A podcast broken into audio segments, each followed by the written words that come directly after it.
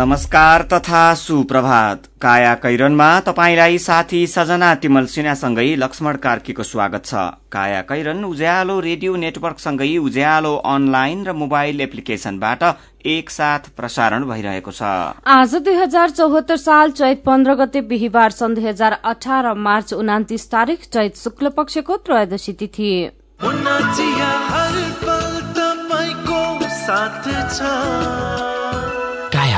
साथमा मुना चिया। हर उत्सव हर मौसममा मुना चिया।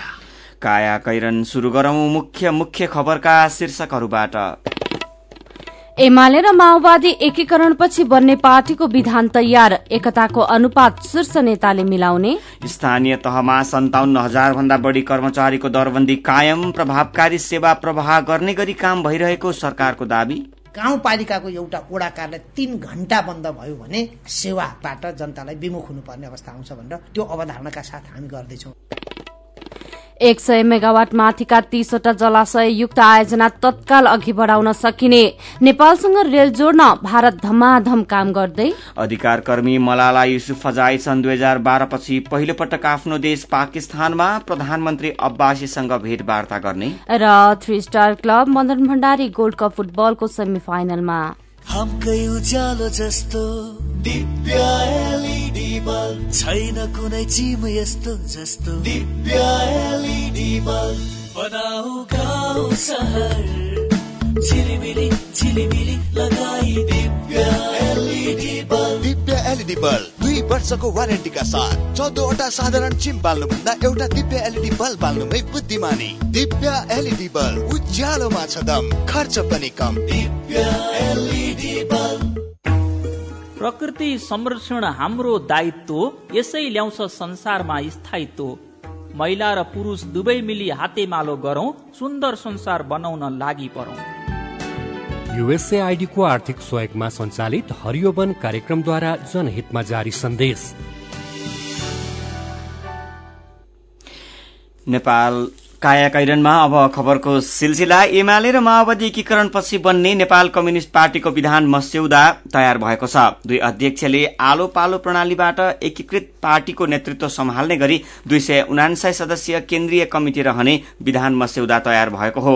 सोह्र अध्याय र अठहत्तर धारा रहेको विधान मस्यौदालाई तीन विषय बाहेक संगठन तथा विधान मस्यौदा सम्बन्धी कार्यदलले हिजो टुङ्गो लगाएको हो। गृह मन्त्रालयमा बसेको कार्यदलको बैठकले विधानलाई पार्टी एकता संयोजन समितिमा बुझाउने गरी अन्तिम रूप दिएको कार्यदलका सदस्य बेदुराम भूषालले जानकारी दिनुभयो। जसअनुसार संख्या अनुपात संयोजन समितिले मिलाउने तल्ला कमिटिमा दुई अध्यक्ष नहुने दुई वर्षभित्र एकता महाधिवेशन गर्ने अन्तरिम राजनैतिक प्रतिवेदन आज टुङ्ग्याउने जनसंगठनमा पदाधिकारीको भागभण्डा गरिने लगायत मस्यौदा प्रस्ताव गरिएको छ।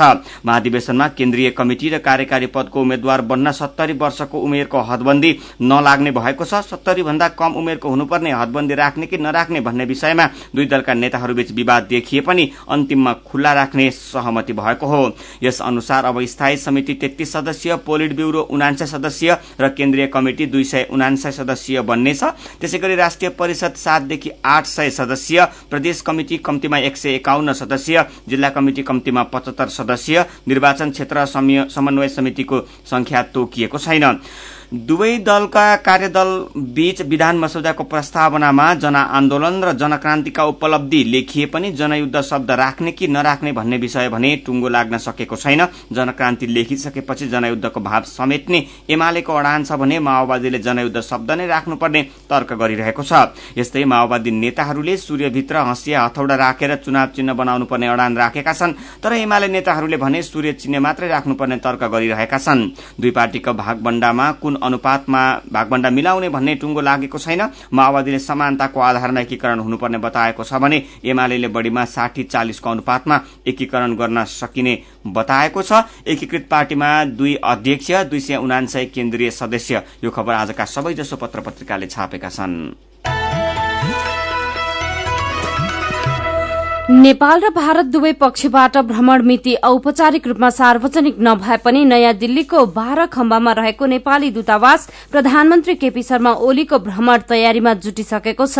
भ्रमणका एजेण्डा र कार्यसूचीलाई अन्तिम रूप दिन दूतावासका कर्मीहरू र अधिकारीहरू र भारतीय विदेश मन्त्रालयको नेपाल डेस्कका कूटनीतिज्ञ बीच दिनहौ जसो भेटवार्ता जारी छ।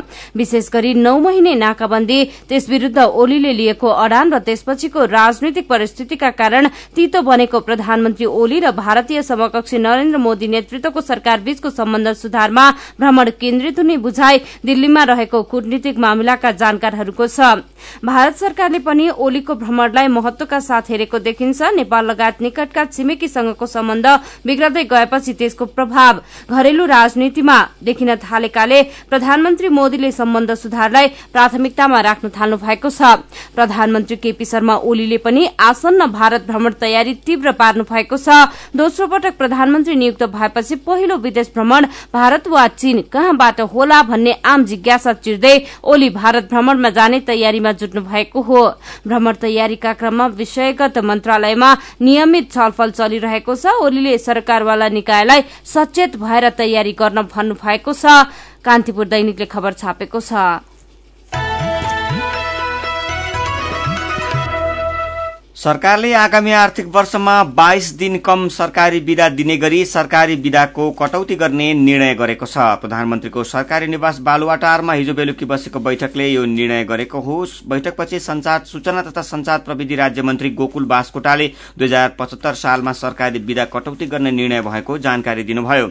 यसअघि दिँदै आएको सरकारी विदा भन्दा बाइस दिनको सरकारी विदा कटौती गर्ने निर्णय भएको उहाँले बताउनुभयो। आगामी आर्थिक वर्षमा सरकारले जम्मा उनानब्बे दिन सरकारी विदा विदा दिने निर्णय गरेको छ। सम्बन्धित धर्मावलम्बीका लागि बाइस दिन र सबैका लागि सडसठी दिन विदा दिइनेछ अहिलेसम्म वर्षभरिमा एक सय चार दिन सरकारी विदा दिने व्यवस्था रहेको पनि उहाँले जानकारी दिनुभयो। यसैबीच प्रदेश तथा स्थानीय तहको कानून निर्माण गर्ने जिम्मा कानून मन्त्रालयले दिने निर्णय पनि बैठकले गरेको छ। त्यस अनुसार मन्त्री परिषद बैठकले संघीय प्रदेश र स्थानीय सरकारमा रहने कर्मचारीको दरबन्दी स्वीकृत गरेको राज्य मन्त्री बाँसकोटाले जानकारी दिनुभयो। उहाँका अनुसार जिल्ला समन्वय समिति सहित आठ सय तीस स्थानीय तहमा श्रेणी बाहेक सन्ताउन्न हजार तीन सय चौन्न कर्मचारीको दरबन्दी कायम गरिएको छ। मन्त्रालयहरूमा यसअघि तीन हजार दुई सय साठी कर्मचारीको दरबन्दी कायम गरिएको थियो। अब त्यसलाई कटौती गरेर दुई हजार छ सय चौन्न कर्मचारी मात्रै रहने भएका छन्। स्थानीय तह अहिले पनि काम गर्दै सिक्दै जाने अवस्थामा छन्। जनप्रतिनिधिले नागरिकको अपेक्षा अनुसार विकास निर्माण र सेवा प्रवाहलाई कार्यान्वयन गर्न सकेका छैनन्। स्थानीय तहको काम प्रभावकारी हुन नसकेको गुनासो त छँदैछ सेवा प्रवाह सहज नहुनुमा स्थानीय तहका पनि आफ्नै समस्या र सीमा छन्। मदन पौड्यालको रिपोर्ट। त्यहाँ गएपछि कर्मचारी नहुने एक नम्बरमा भत्रगोल तरिकाले कर्मचारीहरूले काम गरिरहेका छन्। अनि तिन नम्बरमा भनेको कर्मचारीहरूले आफ्नो पहुँचको आधारमा काम गरिरहेका छन्। अपाङ्ग मानव अधिकार मञ्च नुवाकोटका अध्यक्ष प्रदीप वस्ती उहाँले देखेका यी समस्या सात सय त्रिपन्नवटै स्थानीय तहका हुन्। नजिकको सेवा लिने र दिने ठाउँ ओडा कार्यालय हो तर सजिलो गरी सेवा दिन सक्ने अवस्था छैन। रसुवाको कालिका गाउँपालिका तिनका अध्यक्ष पुष्पराज नेउपाने। अस्पष्ट नीतिगत कुराहरूका कारणले हामीले अगाडि बढ्न हामीलाई समस्याहरू परेकै छन् र ती समस्याहरू मन्त्रालयको परिपत्रको आधारमा आदेशको आधारमा चलिरहेका छन्। कानून अभावमा काम गर्न नसक्नु स्थानीय तहको अर्को समस्या हो। बाइसवटा एकल अधिकार कार्यान्वयन गर्न आवश्यक कानून र कार्यविधि सबै स्थानीय तहले बनाइसकेका छैनन्। किर्तिपुर नगरपालिकाकी उपमेयर सरस्वती खड्का। आफ्नो बाइसवटा कानून बनाएर अगाडि बढ्दा नै समग्रमा राम्रो हुन्छ त्यसको लागि तयारीमा पनि छन् सबैमा। हामीले किर्तिपुर नगरपालिकामा पनि दुई चारवटा कानुनहरू केही कार्यविधि र केही कानुन बोले दसैँ एघारवटा त हामीले पास गरिसकेका छौँ। त्यसमा केही कार्यविधिहरू बनाएर सहजताको लागि कार्यविधि बनाएका छौँ केही कानुन नै पास गरिसकेका छौँ हामीले त्यसरी अगाडि बढेका छौँ। स्थानीय तहलाई स्थानीय सरकारका रूपमा अधिकार प्राप्त भएको हुँदा सेवा प्रवाह पनि उसै गरी हुनुपर्ने हो। तर सेवाग्राही नागरिकले अपेक्षा गरे अनुसार सहजै सेवा लिन नसक्दा निराशा र गुनासा आउने गरेका छन्। नयाँ व्यवस्था अनुसार केन्द्रबाट सञ्चालन हुँदै आएका कतिपय काम कानूनमै व्यवस्था गरी स्थानीय तहको अधिकार क्षेत्रमा गएका छन्। तर ती काम गर्न आवश्यक दक्ष जनशक्ति भने केन्द्रले अझै पनि स्थानीय तहमा पठाउन सकेको छैन। यसले पनि सेवा प्रवाह सहज छैन। सबै समस्या सुल्झाउने गरी काम गरिरहेको संघीय मामिला तथा सामान्य प्रशासन मन्त्रालयका सचिव दिनेश थपलिया बताउनुहुन्छ।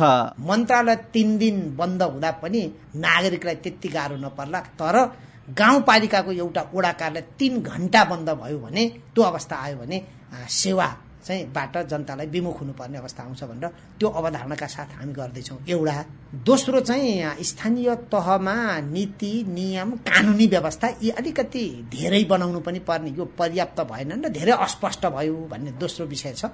मन्त्रालयले अब यसरी सहयोग गरौँ है। यसरी अगाडि जाउँ है भनेर हामी अनुरोध पनि गर्न गइरहेका छौँ। स्थानीय तह अधिकार कार्यान्वयन र सेवा प्रवाहमा अल्मलिरहेको अवस्थामा प्रदेश र केन्द्र सरकारले आवश्यक समन्वय गर्नुपर्ने खाँचो छ। काया कैरनमा मेरो पनि भन्नु छ सँगै खबरको सिलसिला बाँकी नै छ सुन्दै गर्नुहोला। उद्योग नै देश विकासको हो है मुख्य आधार। दिगो आर्थिक विकासका लागि औद्योगिक प्रवर्धन पाँचौं राष्ट्रिय औद्योगिक प्रदर्शनी दुई हजार चौहत्तर। यही चैत्र तेइस गतेदेखि सत्ताइस गतेसम्म स्थान चितवन एक्सपो सेन्टर भरतपुर चितवन। प्रदर्शनीका आकर्षणहरू आधुनिक सुविधा सम्पन्न वातानुकूलित हल सहितको आकर्षण इन्डोर स्टलहरू उद्यमी बन्न चाहने युवाहरूको लागि औद्योगिक व्यवसाय परामर्श परिसर उत्पादन मूलक उद्योग एवं रोजगार प्रवर्धन परिसर कृषि तथा पशुजन्य उत्पादन परिसर मेसिन उपकरण परिसर उत्पादन कृषि र पर्यटन विषयमा विज्ञहरूको संलग्नतामा गोष्ठी एवं छलफल कार्यक्रम। स्टल बुकिङका लागि सम्पर्क। राष्ट्रिय औद्योगिक प्रदर्शनी दुई हजार चौहत्तरको सचिवालय। फोन शून्य छप्पन्न पाँच बाइस शून्य बाहन्न पाँच बत्तीस चार सय बहत्तर। आयोजक चितवन उद्योग संघ भरतपुर चितवन।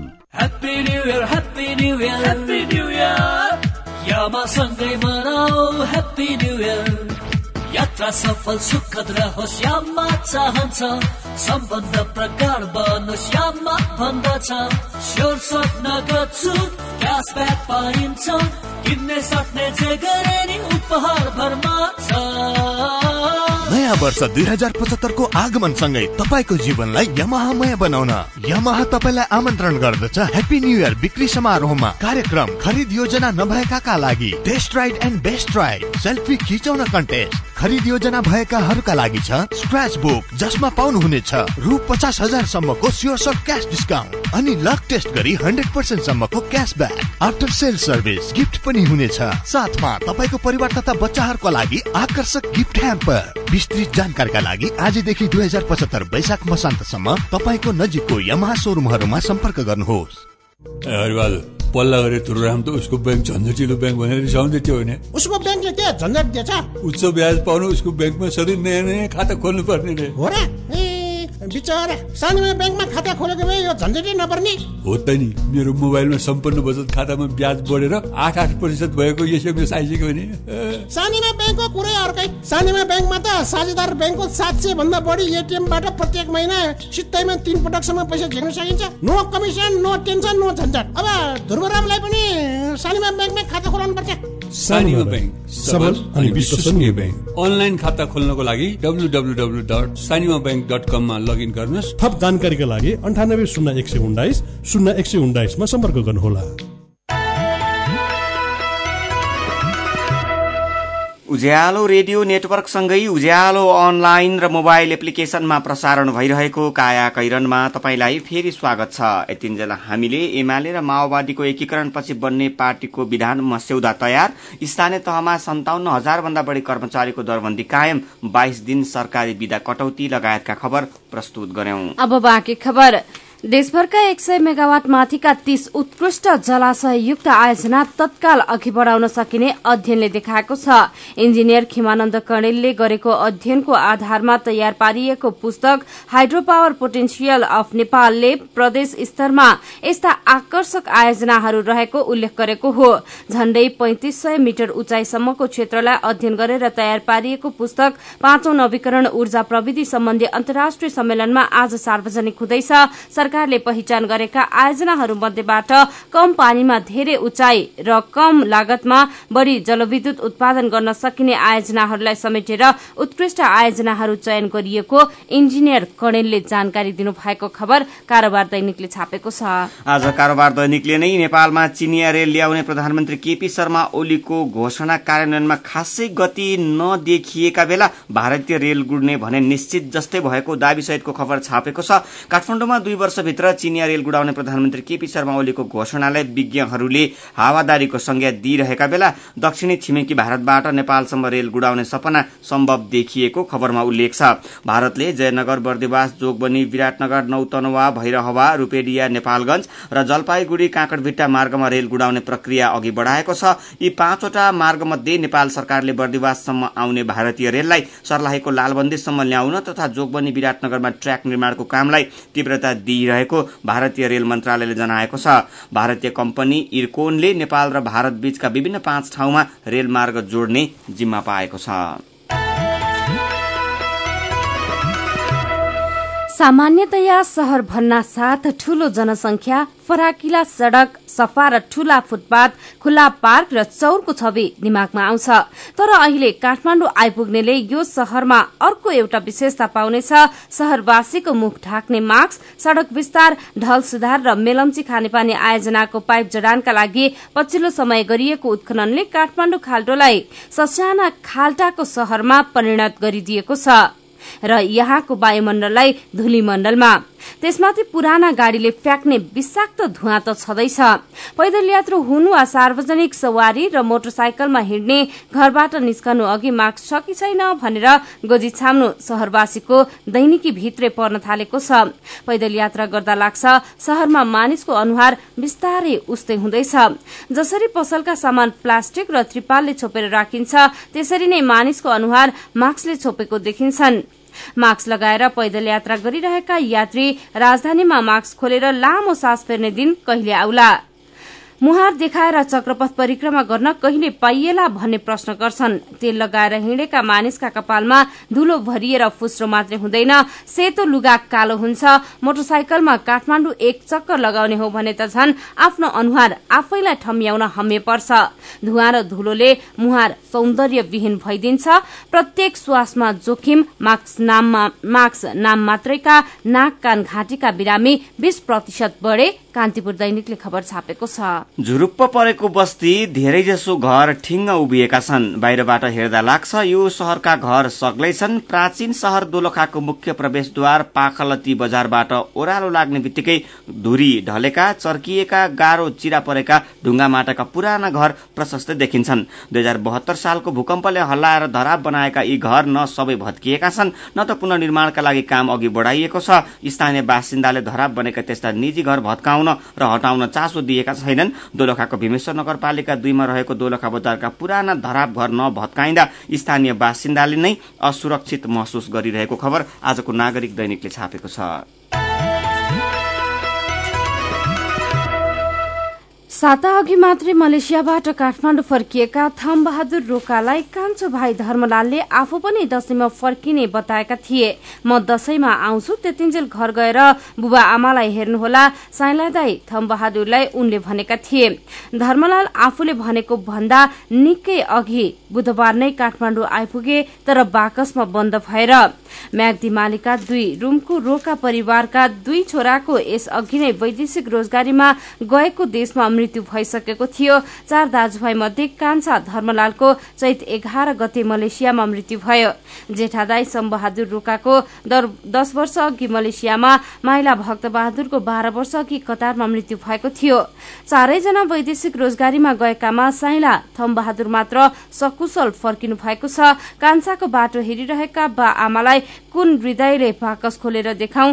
बुधबार दिउँसो त्रिभुवन अन्तर्राष्ट्रिय विमानस्थलमा सब वाहनमा भाइको सब राखिरहेका थम बहादुरले भन्नुभयो यति ठूलो चोट कसरी छहलान् थमबहादुर चैत आठ गते मात्रै मलेसियाबाट फर्किनु भएको हो। तीन छोरा नै बाकसमा कान्तिपुर दैनिकले खबर छापेको छ। मेरो पनि भन्नु छ। कुल छन्त्याल उज्यालोको फेसबुक पेजमा लेख्नुहुन्छ नेपालमा पनि अब सबैजनालाई आठ घण्टा अनिवार्य रूपमा काम गर्नुपर्ने नियम ल्याउनु पर्यो। पचपन्न वर्ष पुगेकालाई बसी बसी खाने भत्ता दिनु पर्यो बल्ल पो देश विकास होला नत्र विकास कछुवा गति नै हुनेछ। ट्विटरमा पवन पौडेलले लेख्नु भएको छ दैनिक हिँड्नुपर्ने सड़कको खराब अवस्थाको पीड़ा ज्यादैछ पहिला त्यो समाधान हुनुपर्ने हो। कति गरीब नागरिकलाई चर्को भाडा दरमा बिरामी बोकेर राजधानी आउनुपर्ने बाध्यता छ। यो समस्यामा प्रधानमन्त्रीज्यूको ध्यान जाओस्। यसै विषयमा कपिल गेवाली लेख्नुहुन्छ काठमाण्डुको सड़कमा जताततै पार्किङ गरेर राखिएका बाइक अनि कारले गर्दा हिँडुल गर्न साह्रै गाह्रो हुने गरेको छ। त्यसका लागि छिट्टै पार्किङको व्यवस्था मिलाउनु पर्यो सरकार। अनि उज्यालोलाई मेन्सन गर्दै प्रेम कडेल ट्विटरमा लेख्नुहुन्छ सबै कुरा सम्भव छ तर काम गर्न जरुरी छ। लम्पसारवादी नीतिले होइन दृढ भएर काम गर्नुपर्छ। सबैले आफ्नो जिम्मेवारी पूरा गरे परिवर्तन पक्कै सम्भव छ। विचारका लागि धन्यवाद। मेरो पनि भन्नु छ। साथीहरू सुजाता खत्री र सञ्जिता देवकोटा मेरो पनि भन्नु छ प्रस्तुत गर्दै हुनुहुन्थ्यो। तपाईँ अहिले सुन्दै हुनुहुन्छ काया कैरन। हामीसँग खबरको सिलसिलासँगै कार्टुन पनि बाँकी नै छ। सुन्दै गर्नुहोला। मेरा छोराछोरीको सपना अन्तर्राष्ट्रिय स्तरको उच्च शिक्षा। म पनि यस्तै चाहन्छु। मलाई विश्वास छ हाम्रो सपना र चाहनालाई पूरा गर्छ। नेपाल जापान सेवा सेन्टरले। हजुर उच्च शिक्षाको लागि जापानको जुनसुकै सिटीमा अध्ययन गर्न र जापानिज भाषा सिक्नको लागि हामी तपाईँको साथमा छौ। सम्पर्क नेपाल जापान सेवा सेन्टर नाग पोखरी काठमाडौँ फोन नम्बर चौवालिस अठाइस दुई सय बयालिस चौवालिस अठाइस दुई सय बयालिस। Will certainly be benefited. नेपालकै ठुलो आँखा अस्पतालको सञ्जाल भएको दृष्टि आई केयर सिस्टमद्वारा सञ्चालित अत्याधुनिक प्रविधि सहित अन्तर्राष्ट्रिय स्तरको आँखा अस्पताल अब काठमाडौँको कलङ्कीमा हाम्रा सेवाहरू। बिना इन्जेक्सन मोतीबिन्दुको शल्यक्रिया। जलबिन्दु र पर्दाको शल्यक्रिया। भिटिएस प्रविधिबाट अल्छी आँखाको उपचारको साथै सम्पूर्ण आँखाको परीक्षणका लागि दृष्टि आँखा केन्द्र शिवचटार कलङ्की। फोन नम्बर शून्य एक चालिस बत्तीस नौ सय एकसठी र बैसठी वेबसाइट दृष्टि आई डट ओआरजी अन्य शाखाहरू विश्व मल जमल चावल मेडिकेयर सँगै तथा बिर्ता मोड र बिरगंजमा पनि दृष्टि आँखा केन्द्र। सबैका लागि दृष्टि सबैका लागि दृष्टि। ओहो महेशजी। हिजोको कार्यक्रममा तपाईँले धारा प्रवाहका साथ बोल्नु भएको देखेर म त छक्कै परे। हिजो आज त हेर्दा पनि एकदमै प्रोफेसनल र आत्मविश्वासी देखिनुहुन्छ। यो सबै परिवर्तन त निपमा पब्लिक स्पिकिङ तालिम लिएपछि भएको हो नि। हजुर वाक शक्ति व्यक्तित्व तथा क्षमता विकास गरी विभिन्न क्षेत्रमा सफल हुनका लागि एकदमै उपयोगी पब्लिक स्पिकिङ तालिममा सहभागी हौ। सम्पर्क? नेपाल अन्टरप्रेनरसिप एजुकेसन फाउन्डेसन निफ बागबजार काठमाडौँ। फोन नम्बर बयालिस अडतिस पाँच सय पैतालिस बयालिस अडतिस पाँच सय पैतालिस। एभरेस्ट ब्याङ्क रहेको बिल्डिङको थर्ड फ्लोर।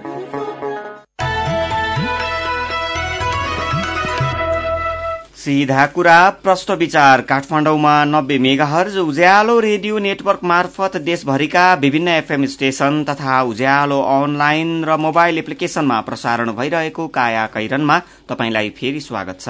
अब बाँकी खबर। छ वर्षीय छोरालाई आइरनले डामेर अमानवीय यातना दिएको आरोपमा प्रहरीले विराटनगर महानगरपालिका तीनकी सरला पौडेल काफ्लेलाई पक्राउ गरेको छ।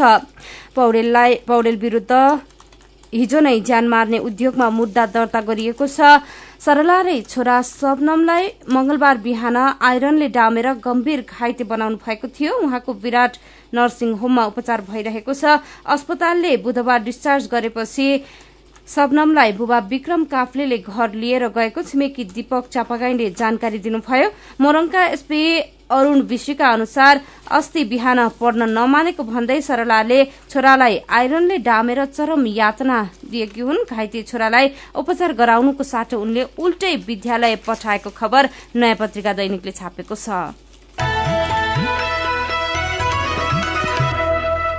गएका तीन वर्षमा वैदेशिक रोजगार व्यवसाय अर्थात म्यान पावर कम्पनी तथा कन्सल्ट्यान्सीले ठगेको आरोपमा झण्डै एक अर्ब बिगो दावी सहितका उजुरी परेका छन्। महानगरीय प्रहरी अपराध महाशाखाको तथ्याङ्क अनुसार आर्थिक वर्ष दुई हजार बहत्तर त्रिहत्तर त्रिहत्तर चौहत्तर र चालू आर्थिक वर्षको फागुनसम्ममा वैदेशिक रोजगार सम्बन्धी सतासी करोड़ चौतिस लाख उन्नाइस हजार चार सय रूपियाँ र कन्सल्टेन्सी ठगी सम्बन्धी तीन करोड़ एकानब्बे लाख पन्ध्र हजार छ सय रूपियाँ बिगो दावी सहितका उजुरी परेका हुन्। महाशाखामा आर्थिक वर्ष दुई हजार बहत्तर त्रिहत्तरमा म्यान पावर मार्फत एक करोड़ तीस लाख चौहत्तर हजार रूपियाँ ठगी भएको बिगो दावी सहित उजुरी परेका थिए। त्यसै गरी आर्थिक वर्ष दुई हजार त्रिहत्तर चौहत्तरमा महाशाखामा वैदेशिक रोजगारी ठगी सम्बन्धी पाँच सय तेह्रवटा उजुरी दर्ता भएका थिए भने चालू आर्थिक वर्षको फागुनसम्ममा महाशाखामा वैदेशिक रोजगार ठगी सम्बन्धी एक सय उनातिसवटा उजुरी दर्ता भइसकेका छन्। म्यान पावर र कन्सल्टेन्सी विरूद्ध अर्ब ठगीको उजुरी शीर्षकको खबर आजको नागरिक दैनिकले छापेको छ। अब विदेशको खबर। पाकिस्तानकी महिला शिक्षा तथा बाल अधिकार कर्मी मलाला युसुफजाई पाकिस्तान फर्कनु भएको छ। सन् दुई हजार बाह्रको अक्टोबरमा महिला शिक्षाको वकालत गरेकोमा तालिबानले टाउकोमा गोली हानेपछि बेलायतमा बस्दै आउनु भएकी मलाला त्यसैता पहिलो पटक पाकिस्तान पुग्नु भएको हो। सुरक्षाको कारण भन्दै उहाँको भ्रमणको विस्तृत जानकारी खुलाइएको छैन। मलालाले प्रधानमन्त्री शहीद खकान अब्बासीसँग पनि भेटवार्ता गर्ने कार्यक्रम रहेको बीबीसीले जनाएको छ। मलालाले इस्लामाबाद बेनजिर भुट्टो अन्तर्राष्ट्रिय विमानस्थलमा आफ्नो परिवारलाई भेटेको पाकिस्तानी टेलिभिजनले देखाएका छन्। एघार वर्षको उमेरबाट बीबीसी उर्दूमा ब्लग लेख्न थालेकी मलाला अहिले बीस वर्ष पुगेकी खबरमा उल्लेख छ उहाँले बालिका शिक्षामा पुर्याएको योगदानको लागि सन् दुई हजार चौधमा विश्व प्रसिद्ध नोबेल पुरस्कार पाउनु भएको छ। अब केही खेल खबर मलेसियाको हिमालयन फुटबल क्लबलाई हराउँदै थ्री स्टार क्लब बुटवलमा चलिरहेको तेस्रो मदन भण्डारी गोल्ड फुटबलको सेमी फाइनलमा प्रवेश गरेको छ। हिजोको खेलमा थ्री स्टारले हिमालयनलाई दुई एक गोलले पाखा लगाएको हो। यस्तै झापा एघार उदयपुरको कटारीमा चलिरहेको चौथो कटारी मेयर गोल्ड फुटबल प्रतियोगिताको फाइनल पुगेको छ। हिजो भएको पहिलो सेमी फाइनलमा पोखराको सहारा क्लबलाई दुई शून्यले हराउँदै झापा उपाधिको नजिकै पुगेको हो। झापाको जितमा सरोज कार्की र कर्ण लिम्बुले एक एक गोल गरे। बल टेम्परिङको घटना सार्वजनिक भएपछि चौतर्फी आलोचना बेहोरेका अस्ट्रेलियाका कप्तान स्टिभ स्मिथ र डेभिड वार्नरलाई क्रिकेट अस्ट्रेलिया सीएले एक वर्षको प्रतिबन्ध लगाएको छ। सीएले विज्ञप्ति निकालेर स्मिथ र वार्नरलाई सबै खाले अन्तर्राष्ट्रिय र घरेलु क्रिकेट खेलबाट एक वर्ष प्रतिबन्ध तथा ओपनर क्यामरुन बेनक्रफ्टमाथि नौ महिनाको प्रतिबन्ध लगाएको जनाएको छ। साथै उनीहरू तीनैजनाले एक सय घण्टा सामाजिक काममा बिताउनु पर्ने पनि विज्ञप्तिमा उल्लेख गरिएको छ। तर सीएले तीनैजनालाई क्लब क्रिकेट खेल्नमा भने कुनै अवरोध नगर्ने जनाएको छ। काया कैरनमा अब केही खबर संक्षेपमा। भारतले सीमा नदी महाकालीमा एकतर्फी रूपमा बनाएका तीनवटा काठे पुल स्थानीय बासिन्दाले भत्काइदिएका छन्। गएको फागुनमा भारतले नेपालको अनुमति बिना ब्यास गाउँपालिका दुई दुम्लिङ स्थित महाकालीमा अस्थायी प्रकृतिका काठे पुल निर्माण गरेको थियो। पैदल यात्राका क्रममा लडेर मान्छेको मृत्यु हुन्छ भन्दा धेरैलाई विश्वास नलाग्न सक्छ तर जाजरकोटको वारेकोट गाउँपालिकासम्म आवजात गर्दा अप्ठ्यारो बाटोका कारण लगेर लडेर मृत्युवरण गर्नुपर्ने बाध्यता छ। वारेकोट जोड्ने बाटो नहुँदा त्यो गाउँपालिका ज्यान जान भिरपाखा प्रयोग गर्नुपर्ने बाध्यता छ। भिरमा गर्नुपर्ने जोखिम युक्त यात्राका क्रममा चारजनाले ज्यान गुमाइसकेका छन्। मृत्यु जितेरै पैदल यात्रा शीर्षकमा राजधानी दैनिकले खबर छापेको छ। काभ्रेलाई प्रदेश नम्बर तीनको राजधानी तोक्न प्रदेश सभा सचिवालयमा प्रस्ताव दर्ता भएको छ। चारजना सांसदले काभ्रेमा रहेको आईटी पार्कलाई प्रदेशको राजधानी तोक्न प्रस्ताव गर्नुभएको हो। राष्ट्रपति विद्यादेवी भण्डारीले लिनुभएको पद तथा गोपनीयताको शपथ बदर गरी पुनः शपथको आदेश माग गर्दै सर्वोच्च अदालतमा रिट दर्ता भएको छ।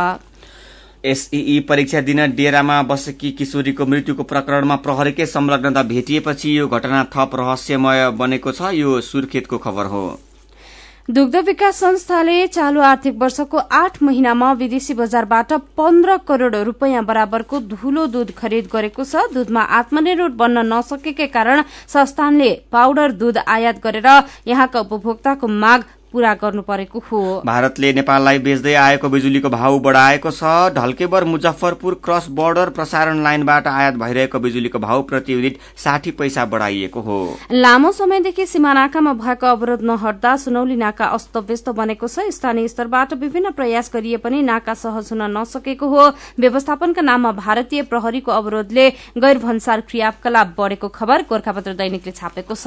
काया कैरनमा अब पालो उखानको। मुख भए विषय मुलुक मिल्छ उज्यालो रेडियो नेटवर्कबाट प्रसारण भइरहेको काया कैरन सक्नु अघि मुख्य मुख्य खबर फेरि एकपटक।